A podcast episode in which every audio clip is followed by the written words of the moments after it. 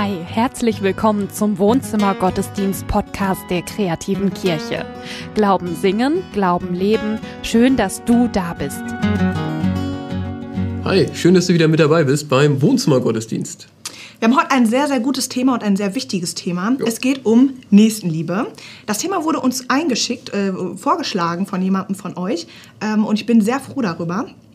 Es ist ein sehr spannendes Thema und wir kennen das. Ey, Nächstenliebe ist so ein mega hohes christliches Ideal. Wir versuchen irgendwie alle daran zu kommen.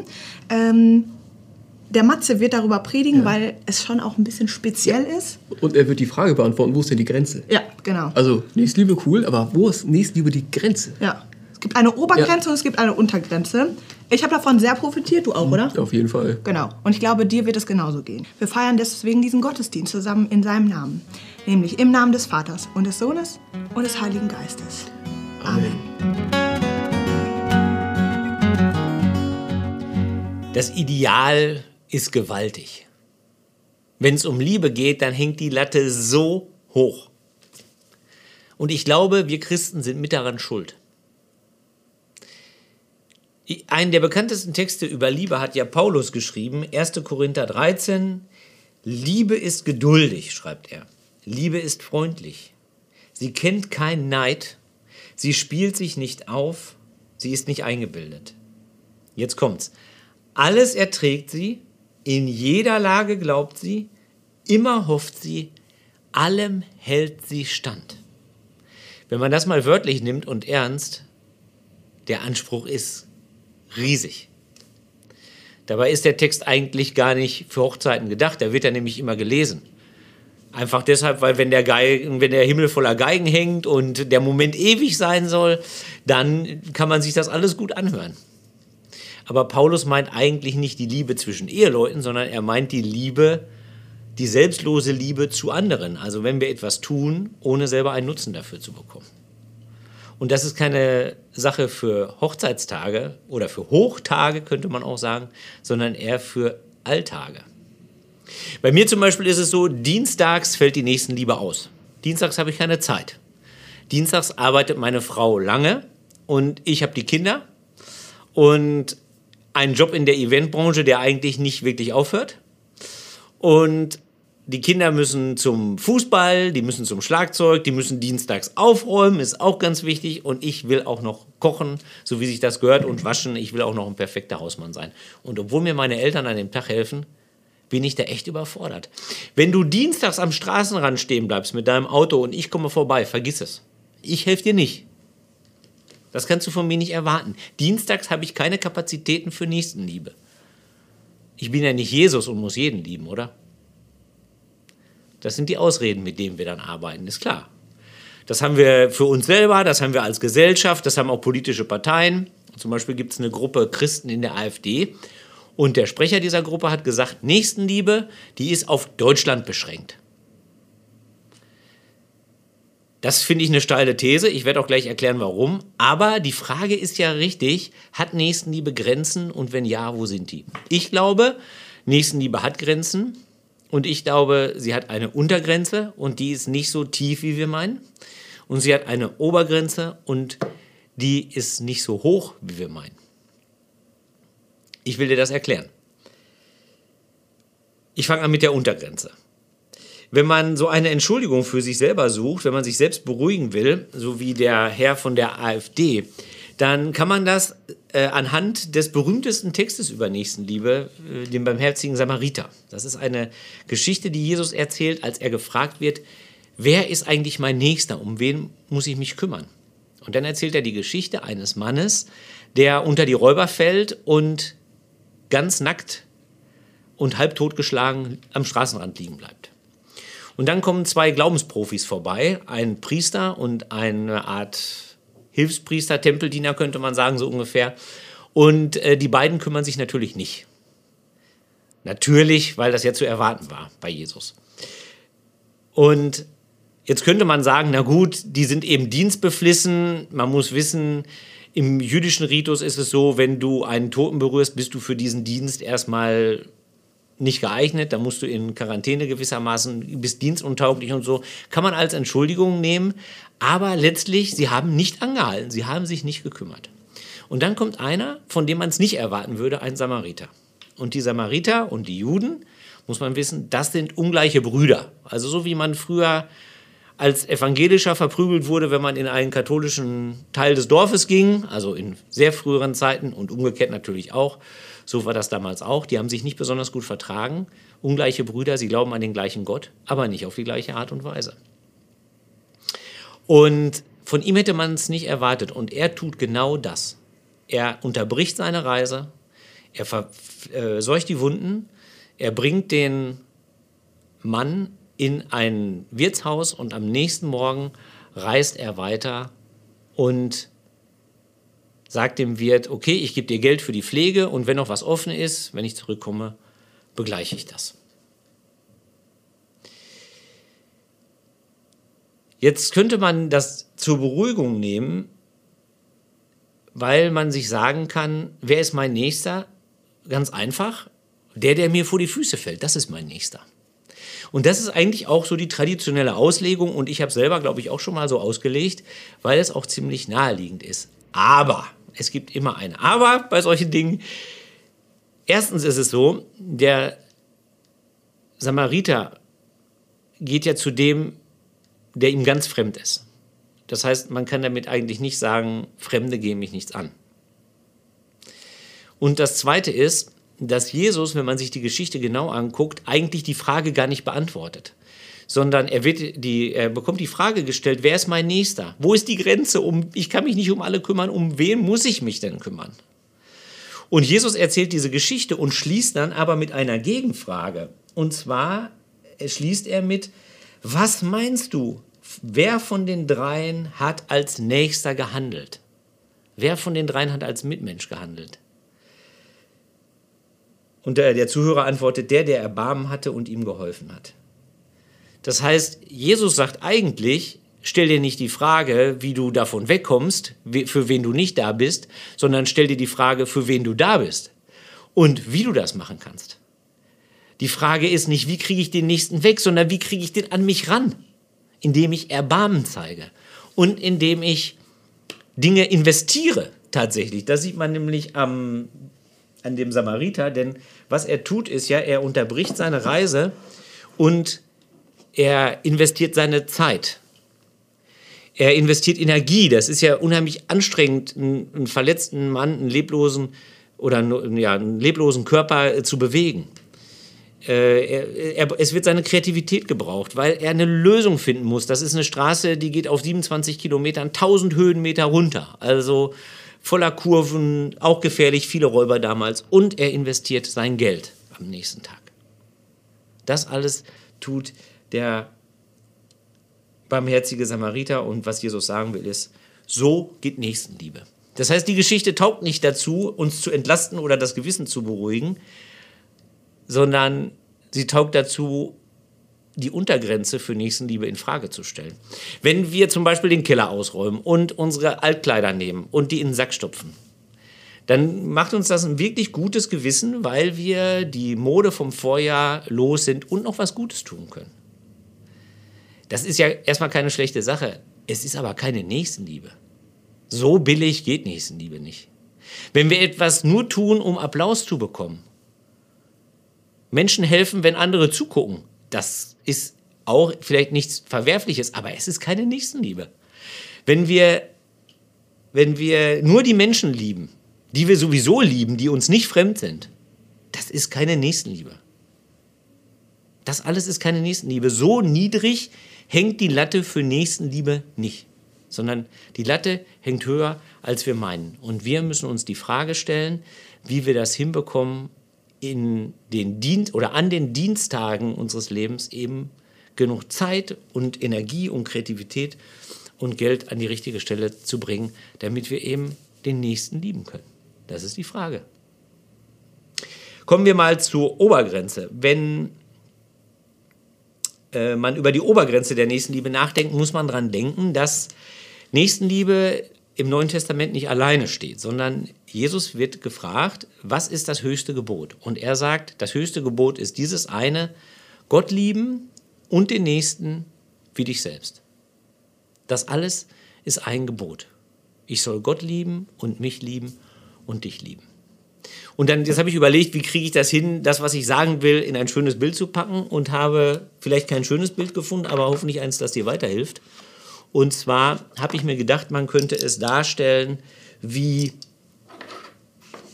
Röhren, kommunizierende Röhren nennt man das. Das heißt also, das sind, muss man sich vorstellen, als so Glaszylinder und einzelne Glaszylinder und die sind miteinander verbunden. Und ich glaube, es ist so bei uns Menschen, dass wir alle so eine Grundzuneigung, Liebe haben zu Gott, zu uns selber und zum Nächsten. Oder zumindest würde ich das uns allen hier unterstellen, wenn wir uns in der christlichen Gemeinschaft treffen. Jetzt ist es aber so, dass wir jeder, je nach Persönlichkeit, einen bestimmten Schwerpunkt haben. Und das ist auch völlig okay. Das heißt, es gibt Leute, die können unheimlich gut Gott lieben. Die sind ganz beseelt davon und können sich durch ihn in Frage stellen lassen und ihr, ihre ganze Energie darauf ausrichten. Und ich glaube, dass der Priester so einer sein könnte. Das ist vielleicht gar nicht böse gemeint, sondern das ist ihm unendlich wichtig, dass er seinen Tempeldienst ausüben kann. Jetzt ist es aber immer so, dass etwas, was wir besonders gut können, auch immer eine Gefahr in sich trägt, nämlich, dass wir die anderen Arten der Liebe vergessen und das zu stark machen, weil wir es ja gut können. Und das heißt, wenn man hier praktisch die reine Gottesliebe lebt und diese Verbindung gibt es nicht, und alles an Zeit und Energie und Kreativität und Geld und so, alles fließt hier rein, dann kann aus Gottesliebe Fanatismus werden. Der Priester ist kein Beispiel dafür. Ich meine darüber hinaus. Dann gibt es Leute, die können unheimlich gut sich selber lieben. Hört sich ein bisschen komisch an vielleicht, aber das ist ja eine Stärke, wenn man sich selber gut kennt, wenn man weiß, was man, was man sich zumuten kann, wenn man weiß, wie man wirkt. Das sind häufig Leute, die gerne auf Bühnen gehen. Musiker. Ehrlich gesagt, ich gehöre auch dazu. Bei so Persönlichkeitstypen, Typisierungen, Mustern, Modellen, so wie das ja auch eins ist eigentlich, da stellt man sich immer die Frage, wo gehört man selber hin? Ich gehöre zweifelsfrei hierhin, weil ich unheimlich gerne auf Bühnen gehe. Und meine größte Gefahr ist, dass ich vor lauter Ich meinen Nächsten und Gott vergesse. Und das heißt, diese Gefahr hat den Namen Egoismus. Fanatismus, Egoismus. Und dann gibt es Menschen, die können unheimlich gut den Nächsten lieben. Die haben immer ein offenes Ohr, immer eine offene Tür. Die haben Zeit, die sind sehr empathisch, wie man sagt. Und das ist was Wunderbares. Aber es hat eine Gefahr, nämlich, dass sie sich in Wahrheit selbst damit helfen wollen. Das heißt, hier ist die Gefahr Selbstbetrug. Das ist, das ist eigentlich dann eine verdeckte Form von Selbstliebe. Weil die Selbstliebe ist stark beim Menschen und die bricht sich immer Bahn, ob wir die nun wahrhaben wollen oder nicht. So, und jetzt glaube ich, dass es so ist, dass wir, jetzt nehmen wir mal die Nächstenliebe, weil das unser Beispiel ist, also äh, du bist jemand, der Nächstenliebe gut kann. Und die wird aber nicht über ein bestimmtes Maß hinauswachsen, weil die Nächstenliebe alleine nicht reicht. Das ist nur ein dünnes Rinnsal, was hier rüber tröpfelt. Und so weit kommst du schon gar nicht mehr. Oder andersrum. Ist egal, in welcher Reihenfolge die sind. Ich glaube, dass wir uns erst dann entwickeln können und wirklich wachsen können und wirklich so weit gehen können, wie Gott uns gedacht hat, wenn dass alles drei zusammenwächst, weil diese Röhren sind miteinander verbunden. Und wenn die auf ein bestimmtes Maß steigen, dann können die sich gegenseitig befruchten und dann kann jeder, jede Art der Liebe alleine wachsen. Und das geht nur, wenn wir in jeden dieser Bereiche Zeit und Energie und Kreativität und Geld und all diese Dinge investieren. Das geht nicht anders. Das heißt, was ich sagen will, ist, die Obergrenze der Nächstenliebe ist die Selbstliebe und die Gottesliebe. Die Nächstenliebe stößt an Grenzen, weil wir auch noch Ressourcen brauchen, um uns selbst zu lieben und Gott zu lieben. So sind wir Menschen angelegt. Das ist die Obergrenze der Nächstenliebe. Jetzt weiß ich nicht, wo deine Obergrenze ist. Aber ich möchte dir Mut machen, das herauszufinden. Vielleicht bist du in einer Situation, wo das stressig ist, wo du Nachbarn hast, äh, um den du dich eigentlich kümmern müsstest, aber du hast eigentlich gar keine Zeit. Oder du hast einen Angehörigen, um den du dich kümmern musst. Und ich sage, du musst herausfinden, wo deine Grenze ist. Und du musst herausfinden, wie viel du an Zeit und Energie und diesen Dingen auch noch in die anderen Bereiche stecken musst. Du darfst Grenzen setzen. Der barmherzige Samariter setzt ja auch eine Grenze. Der kümmert sich bis zum nächsten Morgen und dann gibt er das ab an den Wirt. Nächstenliebe, jede Art der Liebe hat Grenzen. Und das darf auch so sein. Und das ist für uns unheimlich schwierig auszuhalten. Das ist unheimlich schwer, das zu akzeptieren für uns selber und auch bei anderen, dass Liebe Grenzen hat. Eine Untergrenze, die ist nicht so niedrig, wie wir meinen. Da dürfen wir nicht zu schnell zu selbstverliebt sein, zu zufrieden sein. Die ist fest definiert. Nächstenliebe ist selbstlos, Nächstenliebe erfordert Mühe. Und dann gibt es eine Obergrenze und die ist flexibel weil die davon abhängt, was wir können und was für Persönlichkeitstypen wir sind. Diese Zylinder sind eigentlich bei jedem von uns unterschiedlich groß. Und das auszuhalten ist nicht immer leicht, aber es ist so. Und das können wir, weil wir eine Ahnung davon haben, was hinter der Grenze unserer Liebe ist. Hinter der Grenze unserer Liebe, was ist da? Ist da Tod, Verwüstung? Ist da nichts? Nein. Das glauben wir doch nicht wirklich, oder? Wir glauben, dass hinter der Grenze unserer Liebe, die wir, die wir leben können, die Quelle der Liebe ist. Denn wir sind nicht die Quelle der Liebe. Wir sind nur das Gefäß. Und hinter unserer Grenze ist die Quelle.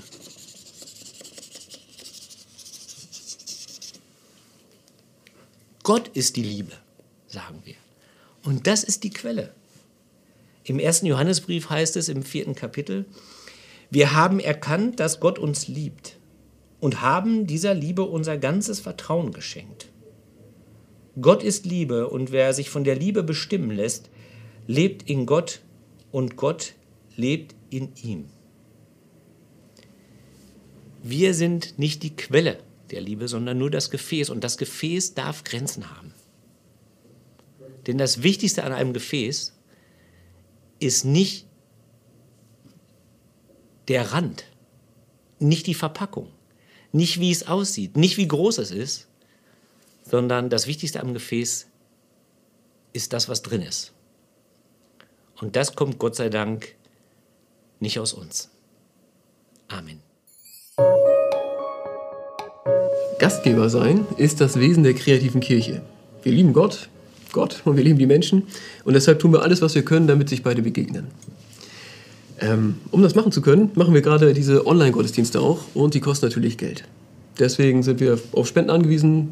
Wenn du kannst und magst, sehr gern und ich glaube auch für uns ganz gut verwendet. Ich habe ja vorhin schon gesagt, ich habe mich sehr darüber gefreut, dass äh, uns heute ein Thema geschenkt wurde. Ähm, ich habe daran gemerkt, wir wachsen so als Community zusammen und man merkt so, mhm. okay, wir machen das jetzt hier irgendwie nicht so alleine, sondern mhm. ihr seid da und wir sind da und wir sind ein Team zusammen. Das ist mega schön. Ähm, ich würde euch gerne dazu einladen, ähm, das noch mehr zu tun. Also wenn du ein Thema hast oder irgendwie eine Frage hast oder so, die wir hier im Gottesdienst mal ähm, behandeln sollen, mhm. Ähm, über die wir uns Predigtgedanken machen sollen, dann sei sehr gerne so nett und schick uns das. Mhm genau. Na klar. Ja. Julia und ich wollen das gleich äh, auf dem Kaffee, Video unter dem Video, mhm. ähm, wollen wir das, ich sag mal, dieses System von Matze, Obergrenze, Untergrenze und so weiter, Grenzen der Nächstenliebe, wir wollen das gleich mal auf Alltagstauglichkeit testen. Äh, ich war, war ganz interessant. Ich habe ein paar Dinge ja gelesen. Ihr habt ja so gesagt, wo sind meine Grenzen der Nächstenliebe? Mhm. Manches konnte ich voll verstehen. Weil manche gedacht so, nee, überhaupt nicht schwer, die Person zu lieben. Das machen wir alles gleich. Also, wenn du Zeit und Lust hast, sei gerne mit dabei. Vorher kannst du uns noch ganz kurz abonnieren auf Facebook oder YouTube oder Instagram. Oder alles. Ähm, oder alles. alles. Einfach überall. Dann können wir einfach zusammen in Kontakt bleiben und du verpasst keine neuen Infos. Oder bei Spotify geht's auch. Ja, genau. Ganz toll. Ja. Danke, dass du mit dabei warst. Einen schönen Sonntag noch. Mach es gut. Bis dann. Ciao.